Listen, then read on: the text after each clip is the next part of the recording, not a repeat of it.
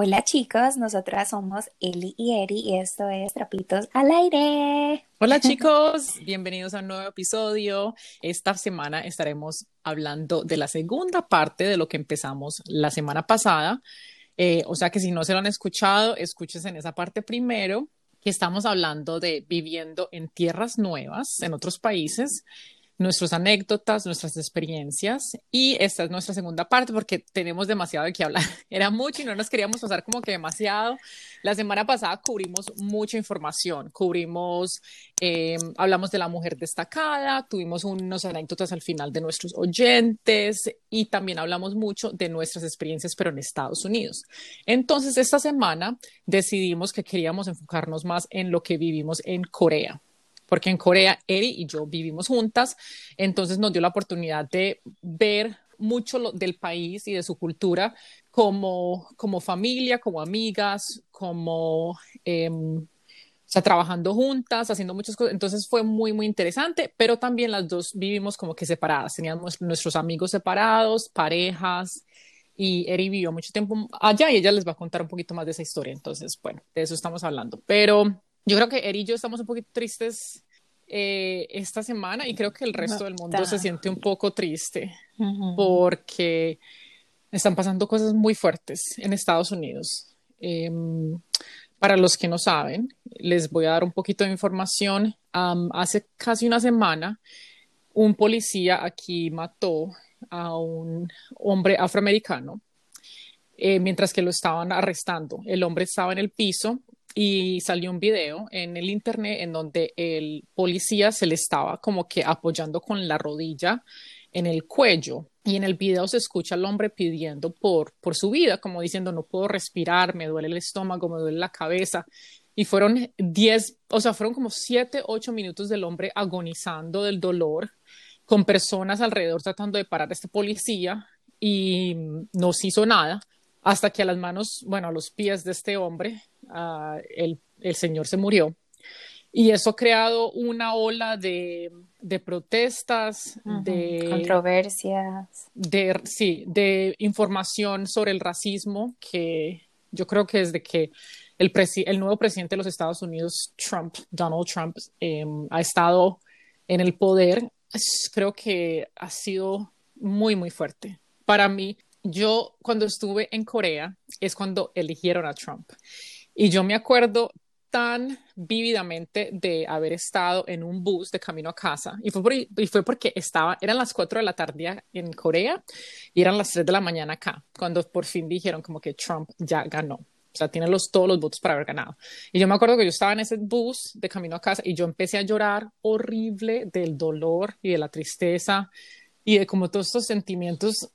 Y, y yo, todos esos coreanos me miraban como esta loca que está llorando en la mitad del bus, pero así incontrolable yo sola mirando mi celular y no sabía cómo procesar todos esos sentimientos que estaba sintiendo en ese momento y creo que esos sentimientos que sentí yo en ese momento, en ese día, es lo que está sintiendo todo el mundo en este momento. Entonces, pero lo triste de todo es no solamente que estas personas están perdiendo su vida por el racismo, sino que las protestas ya han llegado a un momento en que la gente siente tanta rabia y tanta impotencia que se han puesto eh, violentas las protestas. Y ha habido mucho daño en muchos diferentes estados del país. Entonces las cosas están un poco, un poco fuertes.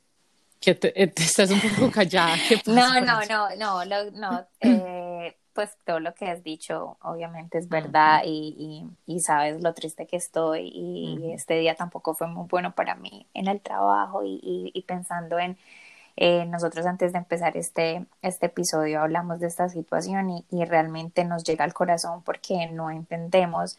A ver, uh, cuando yo llegué a los Estados Unidos yo no entendía que lo grande que era el racismo en este país. Yo nunca fui me, me considero una persona ignorante en, en, al respecto, porque cuando yo estaba en Colombia yo nunca lo viví y obviamente por ser una persona eh, blanca es difícil para nosotros como llegar a ese punto de, hey, sí, yo entiendo por lo que estás pasando, porque nunca lo vas a entender así tú apoyes a las personas de color.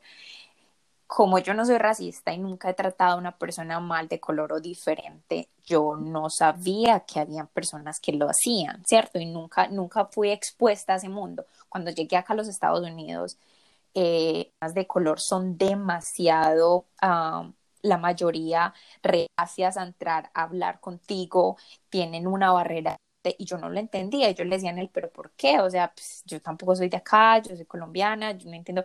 Él me decía, tienes que entender porque ellos han pasado por muchas cosas y puede que tú no lo hayas hecho, tú no eres la culpable, ni, pero la sociedad ha sido culpable y los ha vuelto de esta forma.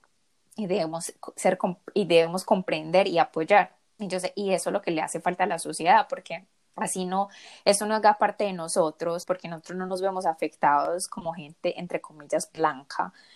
No podemos ignorar lo que está pasando, porque al ignorar estamos aceptando lo que está pasando, o sea, lo que, lo que ellos están sufriendo. Este podcast, la idea de nosotros no es traer cosas obviamente negativas, pero también es traer la realidad, y la realidad es que estamos en, en una sociedad donde todavía se ve esa discriminación, lastimosamente, todavía vemos gente que, que discrimina y que tiene miedo cada vez que ve una persona de color y se siente porque son ignorantes, porque son ignorantes, porque no entienden que las, no, hay, no existen los colores en cuanto al respeto ni, ni en cuanto a un montón de cosas que no deberían existir. Entonces, bueno, sí, me siento súper frustrada. Este fin de semana hubo eh, muchas, muchas protestas, especialmente acá en Detroit. Nosotros acá tenemos una población muy grande de gente eh, afroamericana, una población gigante, estuvieron protestando. Lo triste es que hay gente que, que aprovecha esas protestas para hacer cosas malas, para robar, para dañar eh, el, el, los barrios, las vecindades, para hacer cosas que no debería hacer y están tornando la protesta en algo negativo. Cuando yo sé que tienen rabia, pero hay gente que está tratando de verse como, hey, escúchenos porque nosotros importamos, porque la gente, pero otros están arruinando eso. Y entonces es como que, ah, no hay un control, pero, pero bueno, sí, eso es como lo que, lo que está pasando. es muy frustrante. Sí, es muy frustrante. Y sobre todo ver, meterse uno al Instagram, al Facebook, porque todas las... Y es frustrante, pero a la misma vez es muy bello, porque estoy viendo que la, todo el mundo se está se está juntando y está tratando de, en verdad, mostrar lo que está pasando en este país, las injusticias que están pasando en este país y el racismo que en verdad insiste debajo de toda esta idea de que ah, Estados Unidos es el mejor país del mundo y, y, aceptamos a todos y es el país de la libertad y el país en donde hay demasiadas culturas y en la realidad es que yo he vivido aquí 20 años, no, ya 21 años, en mayo fueron 21 años que cumplí aquí viviendo en Estados Unidos y yo también, y yo mencioné un poquito de esto en el, en el episodio pasado, de la semana pasada, que yo también me he sentido que me han, que he sido discriminada y yo he sentido que la gente por mi acento o porque me veo diferente me han dicho cosas feas o me miran feo o de pronto como que eh, no, no sé, a veces siento como de pronto no me ven como una persona tan inteligente o que por tantas cosas. Entonces yo no me imagino el dolor y la tristeza que deben sentir este, este grupo de personas, o sea, las personas de color, porque yo me siento que yo soy una persona de color. En Estados Unidos yo soy una persona de color. Yo de pronto en Colombia soy de color castañito y en Colombia obviamente la mayoría de las personas son como yo, pelinegra, ojos cafés, pues piel castaña, pero aquí en Estados Unidos yo soy una persona de color, o sea, yo cuando hablo de mi negocio o como cuando hablo yo como persona, yo siempre digo que tengo que decir que yo soy una mujer latina y una mujer de color, porque es eso lo que soy aquí. Entonces, eso también ser como que no soy una persona, sino que soy una latina, soy una mujer, soy una mujer de color. Entonces, todos estos niveles de, pero en verdad lo que es que si nos, si nos morimos, al final, debajo de todo lo que tenemos es carne, hueso y sangre, de todo el mismo color, del mismo color. Y cuando nos mora, pues cuando todo el mundo se muera, lo que terminamos siendo son polvo para los, para los, o sea, entonces yo, hay veces como que no entiendo, pero y lo veo también, lo veo con mi mamá, porque mi mamá, siendo de una edad tan mayor, yo sé que ella es un poco racista y lo veo con personas latinas también, o sea, personas, los latinos que de pronto son un poquito más blanquitos, hay veces son un poco racistas contra los latinos que somos más morenos o que son no, no yo, pero que son más morenos. Entonces también es muy fuerte. Pero les queríamos, como dice Eri, hablar de esto porque obviamente nosotros queremos traerles una sonrisa todas las semanas y queremos contarles historias y que nos acompañen, pero a la misma vez tenemos que también darles sí, la, la, realidad de lo que está pasando. Crear conciencia de lo que está pasando y, y que, que, debemos actuar bien y que debemos actuar en pro a la comunidad y la comunidad somos todos, todos los marinitos, los blanquitos, los de todos los colores, porque es que esto no debe existir, eso es estúpido y perdónenme por la palabra, pero lo es y da mucha rabia y espero que las personas que nos estén escuchando son personas que, que entiendan esto y si no, no nos escuchen. Sí, y los, y, los, invitamos a todos a leer, sí, nos invitamos a leer, que hagan research, que busquen. Eh, y que traten de entender lo que están pasando las personas de, color en este momento, es muy importante, y que se unen a la causa. Puede hacer que donen o que salgan también a protestas o que si alguna persona es racista no se queden callados, traten de decirles, obviamente escuchen su, su punto de vista, pero a la misma vez traten de decirles que no, no digo lo correcto, pero cuál es el, el otro lado de la moneda. Entonces, pero bueno, pero cuente, ¿qué pasó en, qué te pasó en, el trabajo y qué dices que no fue muy bueno? No, hoy fue un día, no sé, como que toda esta semana y como que no empecé con el pie derecho. Eh, no, simplemente yo nunca había tenido que echar a una persona. Mm. echar a una persona y terminar el contrato. Eh, creo que es una posición muy complicada, súper complicada. Mm. Me sentí re, mal. Nunca había estado en esa posición y ya él ya llevaba cinco meses, pues estaba siendo avisado que si su progreso no mejoraba se tenía que terminar el contrato. Y yo apenas cogí este grupo hace dos semanas, entonces yo no lo conozco como bien, como para saber cómo actuar y cómo decirle y, y tener un, un, pues aproximarme a él de una forma correcta y de repente, hey, como la primera reunión que tenemos, él y yo, yo le digo, y lastimosamente eh, tengo que decir que él vamos a terminar el contrato por esto y esto y esto.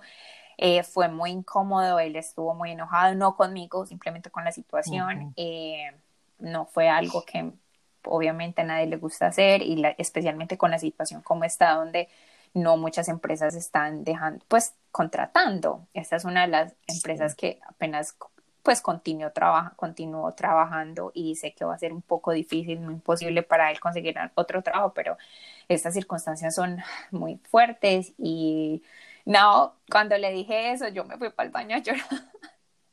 yo me fui para el baño a llorar porque me sentí súper mal. Obviamente frente a él traté pues de mostrarme serena y, compasiva y, y otra cosa es que yo no sé como qué palabras de positivas puedo darle a una persona así, porque no quiero sonar como, no, vas a encontrar otro trabajo. Eh, ¿Sí me entiendes? Como que yo no quería como pasarme en un tono como que, hey, no seas falsa, o sea, esta situación es muy dura y traté de decirle que, que, lo, que quería entenderlo y que, y que lo escuchaba si necesitaba decirme cualquier cosa, que yo estaba ahí para él, pero que pero sí, fue muy complicado. Ni me acuerdo ni siquiera de qué hablamos, porque pues como que ya...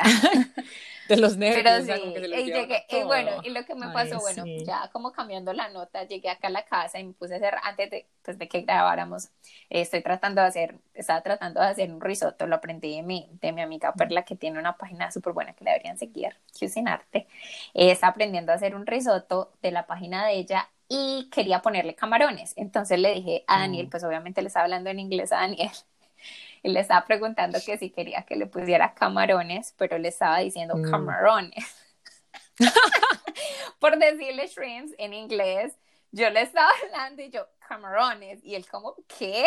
Like, what? Y yo, camarones, y como que yo estaba ya estresándome cuando él me dice, camarones, where is that? Como que y yo, ay, ay, no, ¿qué le estaba diciendo? le estaba diciendo una palabra de español con acento gringo, pero malo, o sea, ni siquiera, no sé dónde tengo la cabeza. Cameron, Cameron, Cameron, Ese debería ser el título de, ese va a ser el título del episodio. El más fácil supo que eran shrimp y me dijo, ¿quieres decir shrimp? Y yo, ah, ah. sí. sí. Ay, no, yo no sé, esta cabeza la tengo en otra parte. Pero bueno, eso pasó, eso fue lo que me hizo sonreír el día de hoy. Me reí Sí, y bueno, y nosotros, a mí también, eh, no me voy a reír tanto, mucho rato, pero, ay Dios. Chaperón, hay una canción que, yo no sabía que Chaperón es Jump Around. ¿Ah, sí? Ah, yo tampoco ¿Cómo sabía. que yo pensé que no? estaba que yo pensé que había se lo había No, es jump inventado. around. Jump around. Y es jump around. Eh, Ah, hay una canción que es Jump Around. yeah, Jump but we Around, say pero hay jump around. Pues, Ah, no- pero hay una canción domini- de un cantante dominicano donde él dice chacarrón, chapar- pero se no. Ay, Yo no yo sé, yo ya ni sé. Hay una canción en inglés que sí es Jump Around. Jump around. Jump Around. Yo sí Sí, sabía pero esa, nosotros le, le decimos como chaparrón porque nosotros no sabemos la Ah, no.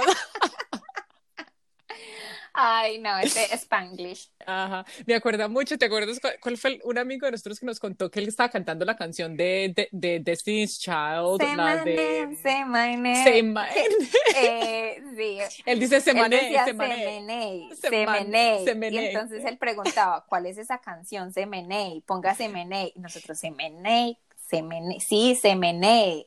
Que Semeney. Sí, esa canción que dice, Semeney, Semeney. Semeney, Ah, say my name, say my name. Ay, sí. Ese era Josecito, tan Ay, lindo. Ay, es que yo creo que todos es- tenemos esas canciones en inglés, supuestamente en inglés, que las cantamos en inglés y no son nada correctas. Eso Nada, nos pasa a todos. li- literal, pues sí. Bueno, entonces pasemos a lo que A lo que Quiero venimos. hablar un poquito más de Corea y mm, nuestras anécdotas, historias, experiencias, qué nos pareció bueno, malo y qué se podrían esperar si van a ir alguna vez a Corea o a Asia. Eh, obviamente no todos los países en Asia son lo mismo, pero les trataremos de decir de lo que sabemos y lo que nos pasó mientras que estuvimos en Corea. Ujú. Entonces, Eri va a empezar porque Eri fue la primera que llegó en Corea y luego yo voy a seguir. Ah, sí, por cronología, right? Sí. La semana pasada empecé yo porque yo llegué aquí a Estados Primero, Unidos primero ajá, y, luego claro. entonces, y ahora al revés. Bueno, yo, como ya lo he dicho anteriormente, yo soy bailarina. Eh, llegué con mi grupo de baile. Bueno, fue muy gracioso porque yo no iba a venir al principio porque estaba en la universidad. Estaba cursando el octavo semestre de, de, de negocios. Y mi exnovio, mi novio eh, en ese tiempo, él sí se quería venir con otros cinco compañeros de baile.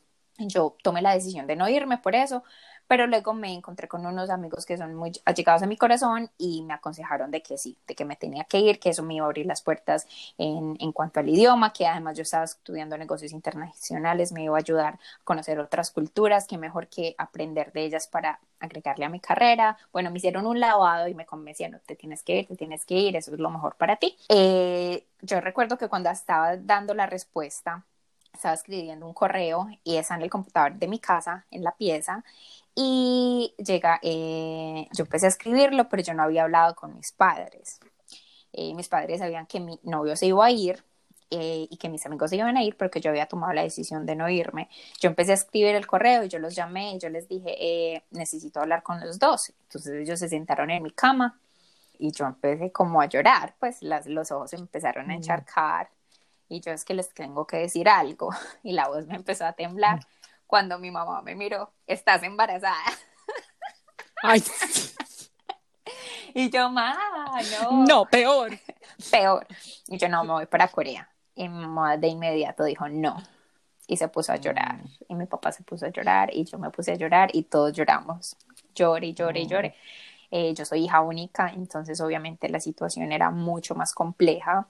Hija única, mujer. eh, 21 años, 21, 22 años, eh, primera vez viviendo en el extranjero, en otro país, en otra ciudad.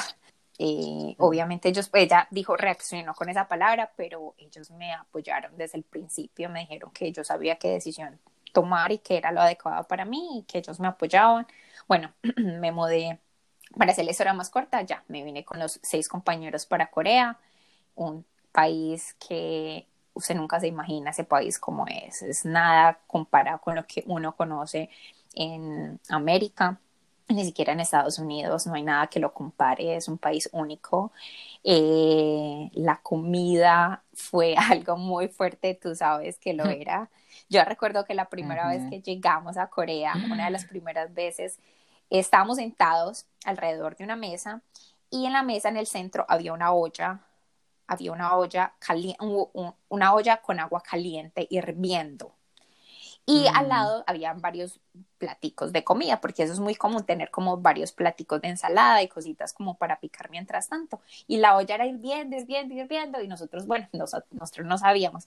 Cuando va llegando un pulpo vivo moviéndose el pulpo vivo y cogen el puro mm, pulpito y lo meten en la mitad del agua y el pulpito apenas acaba su tentáculo, como, ay no, eso fue lo más triste y traumatizante. Yo, o sea, yo, yo no comí, yo no comí, yo, o sea, yo no soy vegetariana, yo sé, yo como carne, pollo, pescado, todo, pero yo no quiero ver cómo muere el animal. Yo no sé si eso es ser muy hipócrita, pero yo no quiero Tú nunca llegaste a, comer el pulpo vivo que está en Corea, que te lo cortan en pedacitos chiquitos, pero ese sí eres este sí Pues lo hice, bueno, eh, o sea, el pulpo no es que esté vivo. El, eh, uno cuando, igual nosotros los humanos, cuando nos morimos, nosotros todavía tenemos esas reacciones ¿cómo se llama? Claro. espasmos, como esos espasmos musculares. Eso lo tienen los pulpos, no es que estén vivos, sino que ellos tienen esos espasmos. Y al mm. contacto con el, el, la salsa soya se sigue moviendo.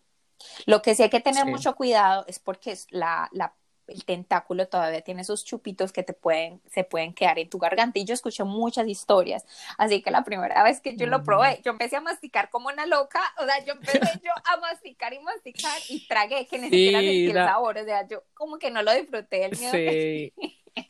No, es que da mucho miedo, pero es, pero eh, es, muy chévere porque lo primero que yo creo que, que hacía cuando venía alguien a visitar a Corea era llevarlos allá, porque era algo tan, primero cultural. Sanakchi, si no estoy mal. Ah, sí. Sanakchi. Ok. Era algo tan cultural, pero era algo también tan diferente que obviamente es algo que no ves como en muchos en muchos países, bueno, yo creo que en la mayoría de los países no lo es. Entonces, como que siempre ese era como que el plan de cada que iba alguien a visitar. Pero sí, yo sí también lo probé. A mí también me tocó una vez que me pusieron un pulpo ahí en la mitad. Para mí eso también fue súper fuerte. Ya llevaba un poquito más de tiempo en Corea, entonces yo ya sabía que lo que, obviamente, como era la cultura de ellos pero también es muy fuerte ver que te metan un pulpo ahí en una agua hirviendo y que se esté moviendo enfrente, de, o sea, como que se está moviendo enfrente sé, de ti. Yo sé, o sea, yo creo que eso sí, eso es como lo, Pero las langostas también así. También, pero bueno, yo nunca he visto la langosta tampoco, siempre me ha llegado con su mm. mantequillita lista para comer. Pero, ay no, pobre los, los veganos acá nos deben estar odiando. Pero lo otro es que eso, pero en cuanto a la comida, eso es como lo más impactante que tuve. Porque lo que es el barbecue coreano, pues es algo que nosotros usualmente, bueno, nosotros no tenemos el mismo estilo, pero comemos carne, comemos pescado, pero es lo más impactante. Y lo picante que es la comida. Lo Para picante. fue el picante lo más difícil, lo más difícil. Yo les cuento un poquito rápido lo, de cómo yo llegué a Corea y después les voy a contar un poquito de mis anécdotas con el, la, la, comida picante, porque fue cuando yo fui de visita que fue para mí lo más difícil con la comida picante. Yo la primera vez que fui a Corea fui a visitar a Eri y yo ya había hablado un poquito de esto en uno de los episodios, eh, creo que nuestro segundo o tercer episodio, cuando estábamos hablando de, haber, hacer cambios por nuestras parejas, yo hablé de cuando fui a visitar a Eri y que conocí a alguien cuando estuve allá de visita y cuando yo llegué, eh, Eri estaba de viaje. Ah, bueno, yo llegué porque la fui a visitar, iba por 12 días nada más, entonces ese era el plan, era solamente ir de visita y ya no más. Yo no me iba a mudar para Corea, yo jamás pensé, yo ni siquiera quería ir a Corea, o sea, mi plan era irme como para Bali, para, no sé, para Tailandia. Bueno, al final me terminé yendo para Corea cuando Eris estaba de viaje, entonces su novio y eh, el roommate del novio, el, el roommate de la casa del, del, novio, me fueron a recoger y me llevaron a comer esa noche. Y me dijeron, ¿qué quieres comer? Y yo les dije, bueno, me gustaría probar comida coreana, no pensando que era ese, o sea, no, no sabía. yo pensé que me iban a llevar a barbecue, no sé. En fin, me llevaron y me dicen, entonces nos sentamos y nos pusieron este plato súper grande enfrente de nosotros, donde se cocinaba enfrente de nosotros con mucho arroz y pollo, pero se veía súper rojo. Y yo, y me dice uno de ellos, ¿cómo te gusta el picante? Y yo, no, no me gusta para nada, para nada el picante. Entonces me dicen, ok, lo vamos a pedir lo más poco picante posible. Y yo, ah, listo, pues lo más poco picante posible. Súper. Nada. Muchachos, esto era una cosa súper picante que yo me quedé como que, ¿what? Este, o sea, como, ¿qué es esto? Y lo más gracioso fue que ellos dicen que, no, pero esto es lo menos picante. Y yo, entonces, ¿qué es lo más picante? Tú no comiste, qué pecado. Yo no, yo traté como que alrededor, alrededor como del arroz, como que tratar de coger como los rice cakes, que son como unas cositas de, de hechos de, de arroz pero en verdad, o tratar de coger como pedacitos de pollo, pero yo el otro día, yo me desperté, yo, yo cómo voy a comer esta comida por 12 días, o sea, yo estaba, pero, y ellos, lo más, ellos súper tiernos, como que, ay, lo, sentimos, lo sentimos, no pensaba que iba a ser tan para, picante para ti, ay, no sé. Y ellos son exagerados, ellos comen demasiado picante, y es porque el paladar de uno se acostumbra. Yo recuerdo que cuando mis papás fueron a visitarme, mi mamá ya estaba cansada, todo le picaba, todo, todo le picaba, entonces yo dije, bueno, comamos hoy eh, pollo, pollo frito, hay unos lugares que tienen pollo y fuimos a comer pollo frito y, y, no era picante y con cerveza, eso es muy popular. en Corea mm. es súper chévere ir a un restaurante de pollo con cerveza, es, la música es chévere, el ambiente es muy, muy bacano eh, y lo hacen muy, es algo muy común para ir con los amigos. Entonces, eso fue como nuestro plan y mi mamá, esto pica, pica, y empezó a tomar cerveza, es que la cerveza pica también, y yo, más, estás, estás, como traumatizada de que todo te sí, pica, sí, de, de que crees que todo te está picando, pero no, la cerveza no tiene picante, la cerveza te pero sí, y, y sobre todo cuando tú llegaste a Corea, que luego fuiste yo en este momento estaba viajando en el sur, en Jindo, en el sur de, de Corea, el sur, lo más lejos de Seúl, que es el sur, son solamente cinco horas en carro. O sea, Corea es realmente un país muy pequeñito. Entonces, el, lugar como más lejano era cinco horas y yo estaba en ese, en ese fin de semana ya trabajando. Entonces, al otro día Liana fue a visitarme y también fue muy traumatizante para la comida eh, con Eli porque este país es muy, es como ir a un pueblito muy tradicional de Colombia, donde tú vas a ver los frijolitos tradicionales, el sancocho, no sé, como cuando tú vas a un país y vas a un pueblo muy tradicional que no vas a ver como comida como de extranjera. Sí, hamburguesa, french fries, no, papitas, solamente este pueblo era así, era tradicional, entonces todo lo que había era comida coreana, pero veíamos el pescadito chiquitico en ensalada, veíamos eh, comida muy picante, eh, lo más... Yo no, yo ni me acuerdo qué fui lo que comía allá, yo no, no yo, sé.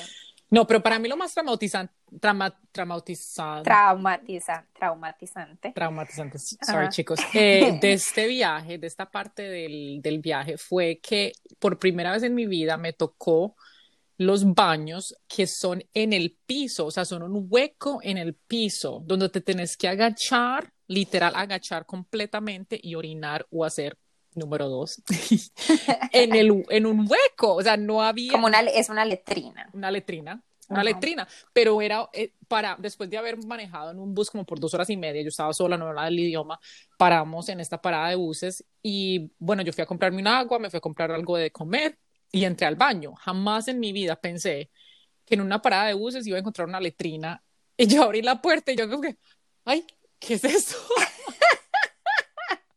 Y yo nunca había visto, o sea, nunca me, a mí me había tocado pues orinar, no sé, en un bosque, sí, yo sé, pero por necesidad, no porque en una parada de buses en un país iba a encontrar un hueco en, una, en el piso. Y lo que pasa es que como uno no sabe, uno no sabe ni cómo sentarse, porque es, tiene, es muy peculiar, tiene a ver si soy capaz de describirlo, es obviamente en la baldosa, entonces es, tiene una parte larga y al frente tiene como una, una pared una pared, y al lado izquierdo tiene la manillita para vaciar.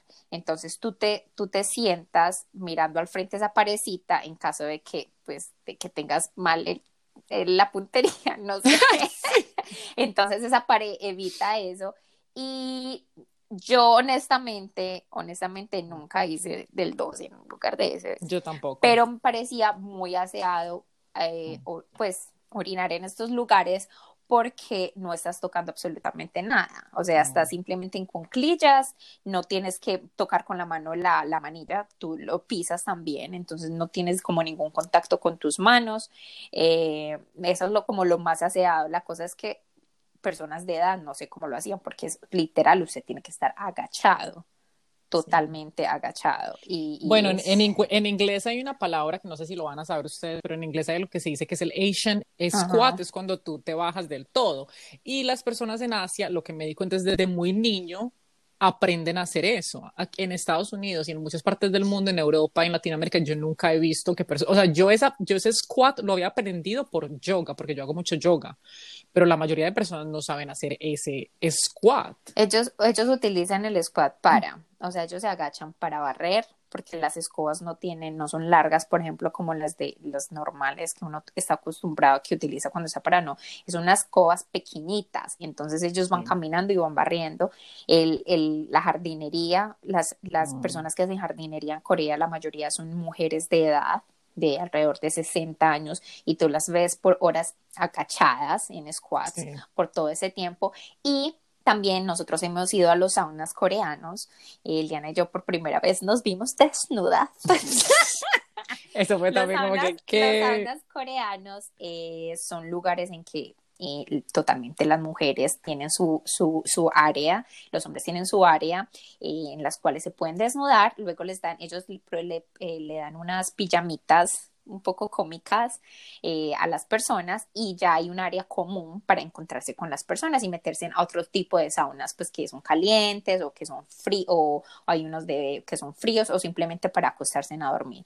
Uno utiliza mucho esos saunas y nosotros lo utilizamos a veces después de la rumba, a uno quedarse después allá porque es muy barato, uno se puede bañar, se puede utilizar todas las cremas que hay y hay unos un lugarcitos para uno dormir y, son muy comunes, pero lo que quería ir es que uno veía bañando, bañándose a las personas de edad eh, en, en, en, cuatro, o sea, no en cuatro, agachadas, y se agachadas, agachadas y bañando. Y no era como que todas pateabiertas. Sí. Estás pateando, es que esa es la única forma de explicarlo, o sea, es como que completamente estás pati abierto porque estás agachado con la espalda parada, pero estás y con las, piernas completas y las rodillas abiertas, entonces te estás bañando, estás completamente desnuda y uno entra y es ese montón de mujeres, niñas de todas las edades y uno es como que, ay, que yo ni siquiera me he visto yo misma así. Yo sé, y primera vez nosotros también viéndonos desnudas en un sauna, porque eso no es tan común, o sea, yo creo que no, no están, incluso acá en Estados Unidos hay lugares donde uno se cambia con otras personas, pero uno es como cambiándose y ya, pero no que ir al sauna desnudo y entrarse en una como pileta caliente así, patio abierta y relajarse, pero es muy chévere, la verdad a mí los saunas me encantan. yo te digo que dos cosas que yo he cambiado mucho desde que yo me mudé a Corea y que me gusta mucho que me haya pasado esto y que haya tenido la oportunidad de haber vivido esto es la primera, la que el paladar mío obviamente ya se acostumbró a la comida picante después de dos años de haber vivido en Corea o, o, comes picante o comes picante, o sea, o, te mueres de hambre. Yo ya después de dos semanas yo allá, yo ya dije, yo ya no puedo hacer nada más, me va a tocar de a poquito a poquito y, sí se va, y, ya, y yo ya ahora digo que la comida coreana me gusta mucho, es algo que me gusta demasiado. Y lo otro que también me gusta mucho, que ahora me siento más cómoda, es, es estar desnuda, o sea, me siento más cómoda conmigo misma. Eso también viene del modelaje. En el modelaje, tú cuando te estás cambiando en la parte de atrás de un show, de moda, o sea, todo el mundo te está tocando, te están quitando ropa, así como locos, entonces me sentí mucho más cómoda conmigo misma y con mi, y con mi cuerpo y estando desnuda enfrente de otras personas y eso para mí yo creo que es algo muy lindo porque no, no fue inculcado a mí cuando era niña. No es, creo que no es parte de la, de la cultura latina en sí. O de pronto, no sé si puedo hablar de la cultura latina en general, pero a lo menos de la cultura corea, eh, colombiana no lo es. Sí, el estar desnudo siempre hay un ah, cierto, somos todavía conservadores, muy conservadores. Y recuerdo que hablando de desnudos, que tú y yo tuvimos un evento en el que nos hicieron body paint, donde pintaron todo nuestro cuerpo y, y estuvimos desnudas por 10 horas. Sí. por 10 horas y al final teníamos que salir y hacer como algo de baile y modelarle como un montón de gente en un teatro y estábamos totalmente desnudas, simplemente teníamos unos como unos cacheteritos pequeñitos donde pintaban encima, pero pues en la parte de arriba estábamos en toplex y, y fue una experiencia muy particular. No, a mí me tocó, fue una vez en Miami, o sea, ahí pongo paréntesis porque esto no tiene nada que ver de Corea, pero en Miami yo tuve un fashion show en donde me pusieron los que, tú sabes como que los, los pasties que le ponen a uno cuando le, tapan, sí, eso los tapan a uno los... Ajá, sí, eso. Y no, pero eh, pero en vez de los pasties para el pezón, era un pasty para la parte de abajo, con que me ah. taparon la vagina. Y eso fue, y salí con algo abierto completamente, pero entonces parecía que no tenía oh nada. Yo no sé, yo nunca te he mandado esa foto, pero en las fotos parece que no tuviera nada. puesto.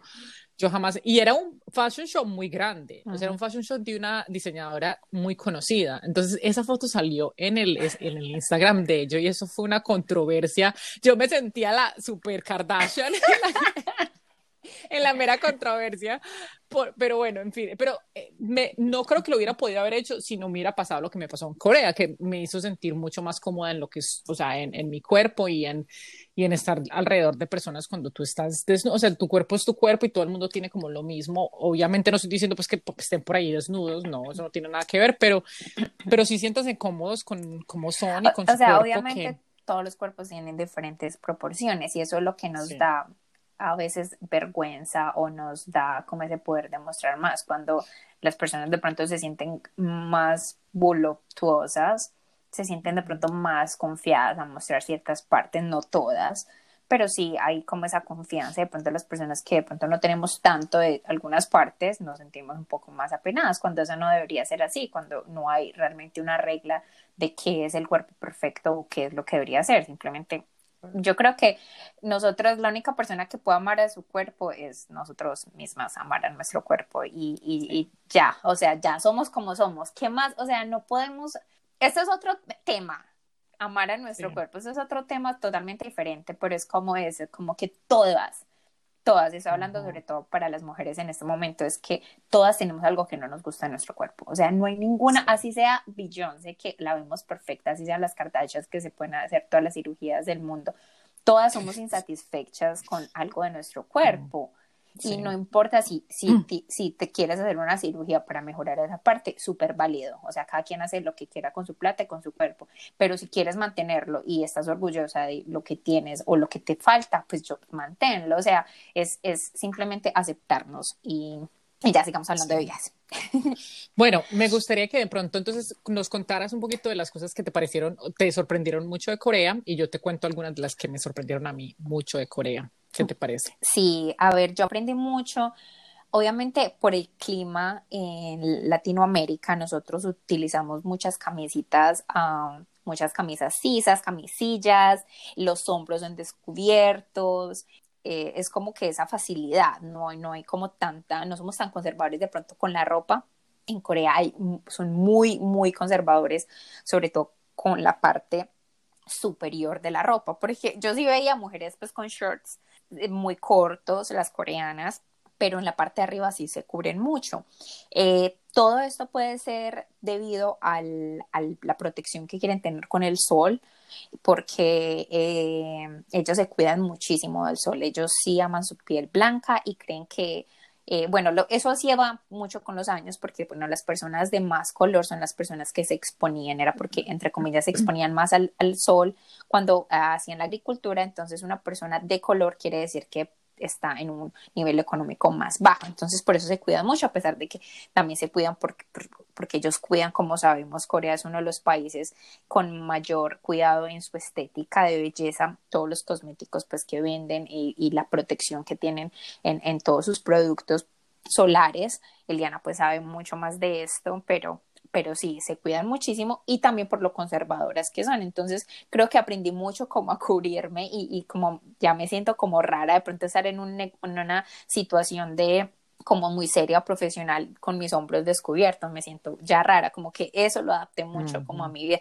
Obviamente en mi vida artística, bailarina, pues yo estoy muy acostumbrada a mostrar muchas partes de mi cuerpo, pero en, en la parte profesional sí como que cambió ese aspecto de pronto en mí. No sé tú.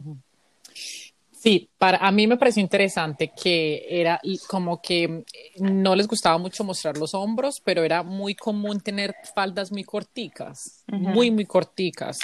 y hasta en momentos donde estabas en un lugar de trabajo, en, en momentos profesionales. Y, y, aquí, yo creo que en Estados Unidos y en esta parte del mundo o en Latinoamérica es al revés.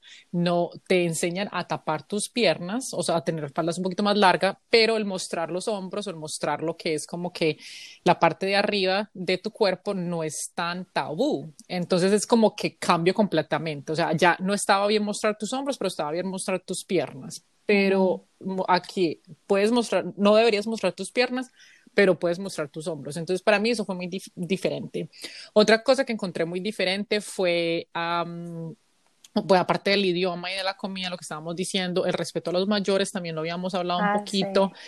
Algo que me pareció muy interesante es que las, las personas mucho, no dicen mucho perdón o excuse me. O sea, si digamos que tú vas caminando en la calle y te encuentras con alguien y estás en un lugar como que muy pequeñito o muy estrecho, en vez, o sea, la, lo, tu, tu, instinto primero es decir, excuse me o perdón para no pegarle, o si le pegas, sí.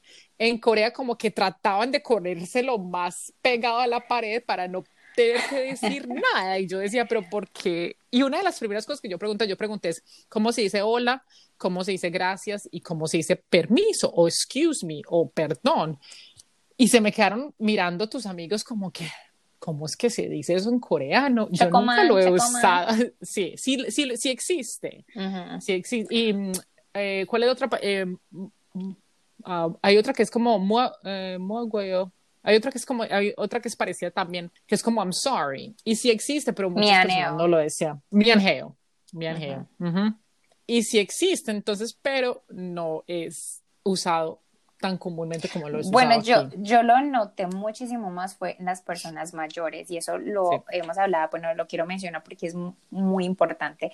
En el idioma es muy diferente cómo te refieres a una persona de mayor que tú, a una persona que, de tu edad y menor.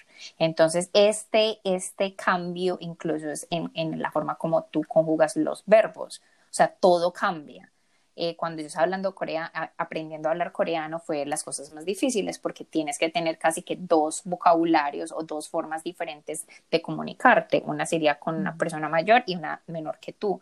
Eh, esto va también el poder que tienen las personas mayores con las personas jóvenes, porque, y es algo que debería existir en, en todas las culturas, y yo creo que todavía pues hay ese respeto, uno les dice señor, señora, a, las personas mayores, pero el respeto que uno le tiene a los coreanos mayores y las personas le tienen es, es demasiado. O sea, yo he visto gente que, amigos que son mayores de edad, muy pues, eh, que eran de 50, 45, yo tenía jóvenes que llegaban y hasta se arrodillaban y le hacían como su, su venia de una forma grande. La reverencia la reverencia, simplemente porque eran mayores y porque había ese respeto y las personas mayores se sienten pues como con ese, como, como que es así, como que es correcto. Entonces, sí es una forma y creo que las personas mayores, sobre todo, creo que te refieres cuando estábamos en el subway que empujaban, ellos se ah. querían ir a sentar y pues ellos no les importa decir permiso, no les importa porque son mayores y ellos como que ya, ya no necesitan hacerlo. Creo que es como lo más común. Otra cosa es como el inglés mucha, ya Corea tiene un nivel de inglés mucho mejor, pero todavía muchas personas, pues, y el inglés, que se sienten muy intimidados. Entonces, creo que al ver a alguien que no, que no fuera coreano, un, extranjero, se sentían tan intimidadas que simplemente no decían nada, simplemente por el hecho de no tener el idioma. Entonces, también es muy común ver que la gente puede parecer agresiva cuando están simplemente nerviosas o intimidadas por, por uno, porque ellos se intimidan, se intimidan porque nosotros somos extranjeros. Sí, y hay muchos, bueno, podríamos hablar toda, toda la noche de las diferencias que encontramos en Corea, eh, pero a poner al lado todas las diferencias que yo vi, Corea para mí fue un país que me encantó mucho, la gente me, la gente me cayó muy bien, me trataron muy bien, la pasé muy, muy delicioso. O sea, yo me quedé allá. Al principio solamente me iba a quedar un año y decidí quedarme un año más porque la, había, la estaba pasando tan bien, estaba súper feliz de haber estado contigo. Hice unas amistades muy, muy bellas con, con personas de todas partes del mundo. Conocí a mi novio en ese tiempo eh, en Corea, entonces también estaba muy contenta allá y tuve la oportunidad de viajar y digo que es un país muy bello, donde las personas te quieren aprender de ti, te respetan, que es...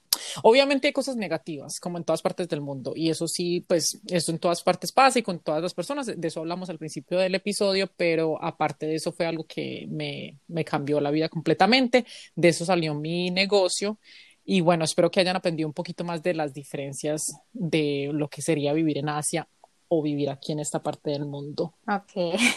ya terminamos Yo tengo no, no, no. que decir, pero, no, no sé, yo, ese era como, ese era como mi, lo, lo, que más quería decir, en verdad. Obviamente hay tantas historias, están las historias de, de cómo son eh, los hombres. Ajá. sí, es que yo creo que es culturalmente. Ah, bueno, sí, yo, tú no, tú no tuviste como afinidad con los coreanos. A mí sí me parecían muy lindos, o sea, cuando a mí, pues mi tipo de hombre en, y las personas que me conocen los saben a mí me, las, me gustan las caras bonitas. Pues eso es físicamente, pues si uno sí, o sea, es, no es un requerimiento, pero es algo que me llama mucho la atención y, y muchos coreanos tienen ese ese cara, esa característica. Pero a Eliana le gustan los hombres más grandes.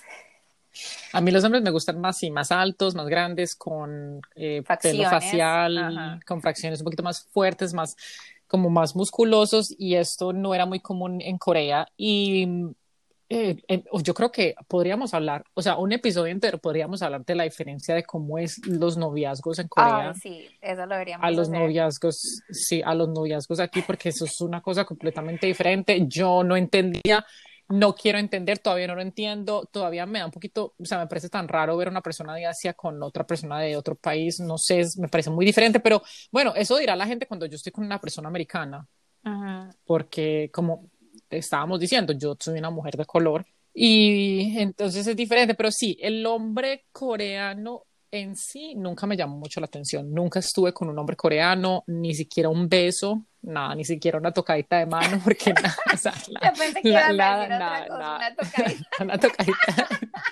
No, ni una tocada de mano. Y yo, pues si no le han dado un beso. No, qué mal pensado, ¿no? Yo. Ah, eh, usted aprovechó no. puro brasileño.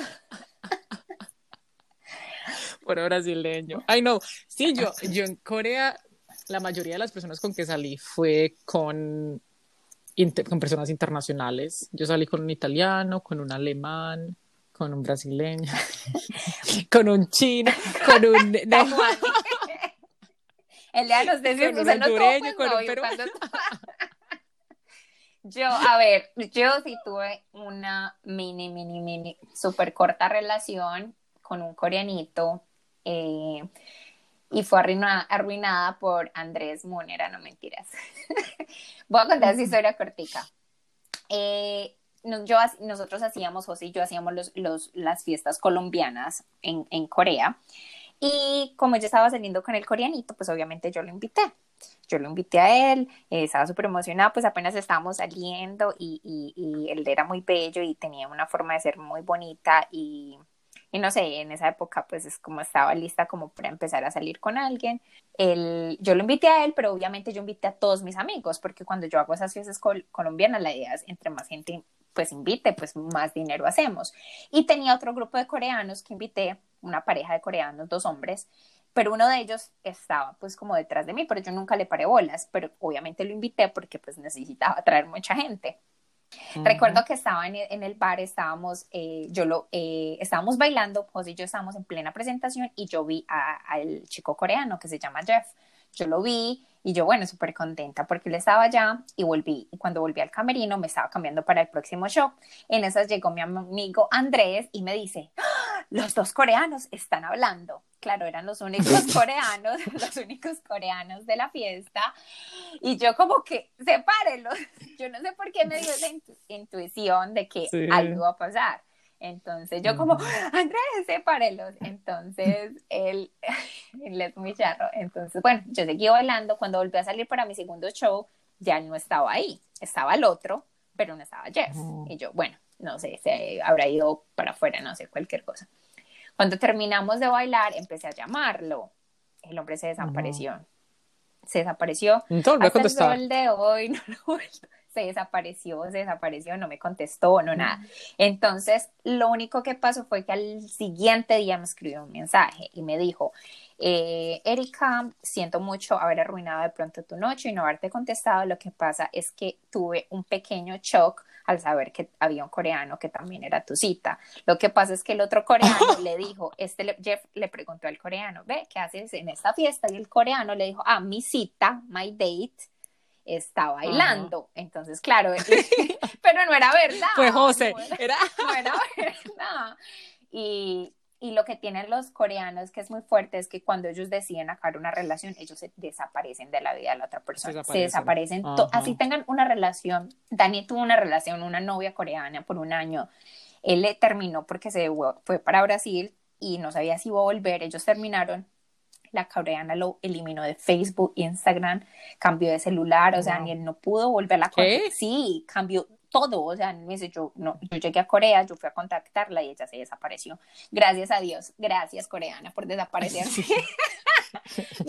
no me imagino a Dani con, una coreana, pero la, la chica creció en Estados Unidos, pues la chica era, eh, creció acá, pero, pero sí, ellos... Pero yo ya ni digo, yo soy, ellos, yo ya ni digo eso, porque la misma, eso pasó con la persona, con esa pareja que yo tuve por esas dos, tres semanas, él, él juraba y rejuraba que nunca iba a terminar con una coreana, y me dejó por una coreana y ahora está casado con una coreana, entonces, quién sabe, uno nunca sabe qué qué va a ah, pasar. Yo, uno dice que a uno no le gustan ciertas cosas, pero obviamente la personalidad de la persona y...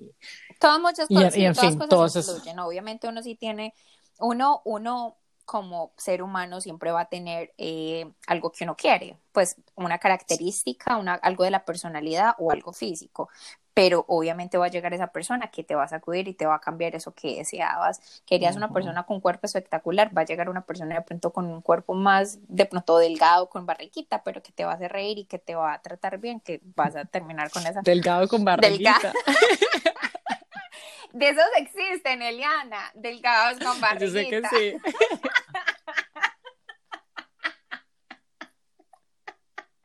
Ay, no, este lunes está muy difícil para mí, yo no sé. Bueno, ya para los muchachos que delgados con barrita, yo sabía que Pero sí hay hombres delgados con barriguita esos son los peores. No, yo sé que sí. No, mentiras, para todos los delgados con barriguita que nos están escuchando, Ay. voy a llorar. Pero bueno, eh, ya, estamos, ya estamos casi llegando al final del podcast. Espere, no, quiero eh, compartir una cosa. Que la última quiero sí, yo sigo, yo sigo terminando. Disculpa. Yo quiero seguir. Sorry, yo muchachos. Era la más cansada y yo le decía a Eliane, yo, Eli, yo no quiero grabar, estoy súper cansada. Y, y es ya como que realmente este podcast ayuda a subir el ánimo. Wow. El ánimo. Es real. Sí. A ver, bueno, sí quiero compartir esto que lo iba a compartir la semana pasada porque tenemos algunos de los oyentes nos han compartido sus historias y no las hemos compartido porque siempre nos ponemos a hablar de nosotras. Ni que se hecho fuera de nosotras. Espero que les guste mucho. bueno, tengo mi amiga, eh, mi amiga Perla, ella viví, tuvo la oportunidad de vivir en India y les voy a contar un poquito de la historia de ella que nos quiso compartir de su experiencia y de su historia en Dinamarca, porque al ir a India eh, a tener su pasantía, hacer su pasantía en India, conoció el amor de su vida, que es un danés, y ya está viviendo en Dinamarca, entonces les voy a contar un poquito de las dos. Ella dice que vivió en India por seis meses. Eh, la cultura obviamente es definitivamente eh, algo loquísimo, totalmente diferente. conoció, ella conoció, ella dice, conocí gente maravillosa, entre ellas a mi esposo, lo conquisté por la barriga. ¿Por qué? Bueno, dado que tenía un sueldo de practicante, no tenía mucho dinero, así que decidí hacer un acuerdo con los de la casa. Ellos compraban el mercado, yo cocinaba. Así me así enamoré a mi chico. Entonces, eso es lo más importante. Yo creo que cuando uno vive en un país que no es el de uno, hay muchos métodos de hacer dinero. ¿Por qué? Porque como eres extranjero, eres exótico y tienes como otras habilidades que las personas, de pronto en tu tierra natal nadie lo, lo, va a valorar, pero cuando vas a otro país eres único. Si bailas, eres único, si eres eh, modelo, eres único. Entonces hay que aprovechar como esas cositas y eso es lo que dice. Ella en, la, en cuanto a anécdotas dice que muchas y la mayoría malas, el machismo es muy fuerte y allí varias veces le tocaron la nalga. Entonces dice que nunca salgan pues como solas ni en transporte público. Eh, eh, sabemos que una de las, la, eh, la India tiene muchos, nosotros pues muchas religiones, entre ellas el musulmán y sabemos cómo y sabemos cómo, qué fuertes son con las mujeres, que no estoy de acuerdo en lo absoluto, pero, pero obviamente eh, sí se ven, a la, incluso las mujeres extranjeras se ven también afectados con eso. Ella cuenta que el licor solo lo venden hasta las 7 de la noche, siempre todos los días hasta las 7 de la noche el licor, oh, pero los indios en, la, en esa región de Rajasthan se empezaban a emborrachar obviamente desde muy temprano. Eh, oh. Bueno, yendo más adelante, ella cuenta que India es como un zoológico, hay elefantes, camellos, cerditos, vacas, micos en las calles. Eh, y tenía una, ella tenía una amiga con un buzo muy grande, eh, la cual se le corrió lavar todos sus brasieres y secarlos en el balcón. Uno ve que es muy común en esos países, pues secar, y mm. bueno, hasta en Colombia uno seca las cosas en el balcón, y vino un mico y se lo robó. Ella andaba con sus cruzadas por la casa apenas porque no tenía brasieres por varios días. Entonces, eso es pues como la experiencia. Recuerdo que una vez me, me contó que en la India y como en Vietnam, que nos tocó vivir lo que yo nunca he vivido eso, que había una hay muchas motos, muchísimas motos, es, es mm, con, la contaminación de motos es, es, gigantesca, entonces el peligro que hay es que cualquier bolso, cual, algo que tengas en la mano, es muy fácil de que te lo arrebaten, ella le pasó, ella no lo contó acá, pero ella me llamó casi que llorando porque le robaron todo el dinero que tenía del mes para pagar la renta. Mm. Entonces son cosas muy fuertes que pasan, que ya son anécdotas divertidas para contar, pero que cuando pasan en su momento son muy fuertes. Ya ya pasa la historia de Dinamarca, donde dice que es su segunda casa, eh, su segunda patria, aunque es un paraíso, ha sido difícil para mí aplicar mi carrera, su idioma es un poco complejo, pero hay mucha seguridad, a pesar de que es difícil encontrar trabajo, siempre tendrás la posibilidad de tener acceso a educación gratuita, salud pública gratuita también. Entonces, a diferencia, por ejemplo, de mi diferencia de haberme venido a Estados Unidos, y obviamente mi inglés no era perfecto, pero para mí, yo inglés, uno desde que está en el colegio escucha el inglés y tenemos muchas cosas que se asimilan, así sea inglés, eh, Spanglish. Spanglish. Entonces, como yo con Cameron. pero, obviamente el danés es un idioma totalmente diferente y en orden para ella poder eh, aplicar una carrera, un trabajo, tiene que tener el danés, entonces él le ha hecho pues obviamente muy difícil, pero ya está llegando a ese punto donde lo va a tener perfecto. Es un lugar hermoso, por lo general el danés es tranquilo y muy honesto. Una vez perdí mi bolso, con dinero, eso me acuerda Corea, con dinero y celular en una tienda llena de gente, volví al otro día a buscar mi bolso y lo encontré con todo adentro. Me, me dirán, bueno, suerte pero soy una descabezada. Era la tercera vez que perdía algo en Copenhague, que es la capital de Dinamarca, y la tercera que lo recuperaba. Ves cosas como una cámara digital con una nota que decía, favor no tocar, esta cámara la perdió una señora de gafas azules alrededor de las 11 de la mañana y al otro día la persona la oh. encontró. Entonces, eso me acuerdo mucho en Corea que uno veía que la gente en los cafés dejaban en la mesa, en la mitad de la mesa, cuidando la mesa con la billetera, el celular y uno con como, la billetera, no hacer eso en otra parte del mundo porque, porque eso me confiado. Pero no, nosotros teníamos otros, unos, ya para terminar, unos mensajitos que nos decían los, los oyentes que lo más difícil era... Pero antes de eso, la mujer Ay, Tenemos muchos muchachos, pero rapidito, esto es rapidito. Hoy queríamos ah, dar una mujer a destacar de Corea, ya que estamos hablando de Corea, y es algo rapidito, pero quería destacar a una mujer llamada Kyung Won Park. Kyung Won Park es, fue nacida en la área de Daegu de Corea en el 1901. Kyung Won Park es acreditada como la primera mujer piloto civil en el país de Corea. Después de haber trabajado como enfermera para ganar sus cuotas de matrícula, Park se mudó a Japón en 1925 para perseguir su sueño de toda la vida de convertirse en piloto. Se graduó de la Escuela de Aviación dos años más tarde y obtuvo su licencia de piloto de segunda clase al año siguiente. Desgraciadamente, en 1933, Park fue seleccionada para volar una nueva ruta entre Japón y Manchukuo y tristemente el avión se estrelló, matando a Park a solamente la edad de 32 ah. años. Pero la queríamos destacar porque es una mujer que llevaba para adelante, que le gustaba viajar y que su sueño era ser piloto y como hemos estado hablando de vivir en países nuevos, en buscar como nuevos horizontes y en tratar nuevas cosas y nuevas carreras en otros países, eh, es la mujer que me pareció más adecuada para este episodio. Entonces, eso es rapidito. Ahí nuestra mujer a destacar. Y como siempre, la ponemos en Instagram para que la vean y todo eso. Y los, para terminar, rapidito, preguntamos otra vez anécdotas de qué les ha pasado mientras que han vivido en otros países y nuestros oyentes nos contaron lo siguiente. Yo soy la que lo... Yo soy... Eres la que tiene... Es que lo estoy buscando. Eh, no, eh, simplemente, ah, bueno, tengo una aquí, no como anécdota, mm. pero ella me, ella me cuenta, nos cuenta. Ella dice, soy en Camboya, sudeste asiático. La diferencia de sazón de cada lugar y sus costumbres gastronómicas, sobre todo en Asia, que es tan diferente a todo el resto del mundo, no me ha pasado como tal una anécdota porque soy mala para probar cosas diferentes, solo se me hace difícil encontrar algo que me guste. Siempre termino comprando lo mismo, pizza, hamburguesa y pastas. Pues nosotros la aconsejamos de que tiene que tratar porque cuando empieza a tratar eh, va a empezar a a su paladar se va a, acomodar a esto y la idea de viajar es eso, es abrirnos, es tratar cosas nuevas, así que le recomendamos que lo haga por favor y Camboya tiene una sazón. Sí, y le recomiendo que trate definitivamente porque Camboya tiene deliciosa, Vietnam también la sazón es súper deliciosa, en Tailandia yo sé comida que, tan tan rica, pero los... que hay países, sobre todo del sur de Asia, que es muy difícil uno comer en la calle porque se ve, no se ve limpio pero, pero obviamente eso es lo que uno tiene que tratar.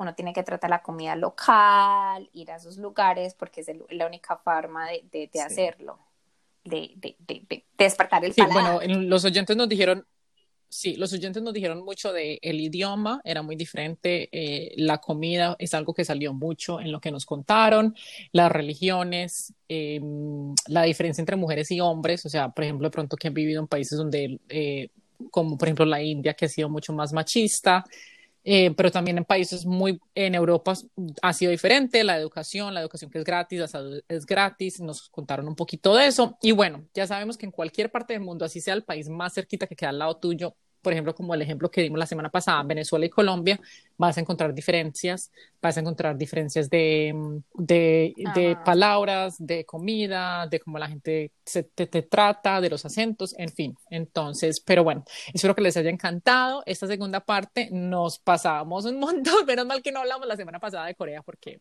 ya se pueden Hay mucho que contar y además que muchas cosas se nos van a venir a la cabeza, pero la idea es como compartirles a ustedes y de que se abran obviamente a, a conocer la cultura, aceptarla como es. Eh, es difícil, sobre todo convivir con personas eh, diferentes y, que nunca pues has convivido, pero al final terminan siendo tu familia y, terminas amándolas. Entonces, ya, eso es todo. Eh, Eli, ¿dónde nos pueden encontrar? Claro que ellos ya deben saber por qué nos encontraron. Sí, chicos. Eh, ya saben que nos pueden escribir por nuestra eh, y por nuestro email que es hola arroba trapitosalaire.com o nos pueden encontrar por Instagram a nuestro arroba que es trapitos al aire podcast y ya saben que nos pueden también encontrar por Spotify o Apple Podcast o Anchor donde nos pueden dejar sus comentarios, sus estrellitas y em, cualquier sugerencia que tengan sobre nosotros. Sí, ya saben que si están, tienen un día muy estresado, si necesitan alguna risa, ya saben que con nosotros pueden sacar los trapitos al aire. Chao, Eli. Chao.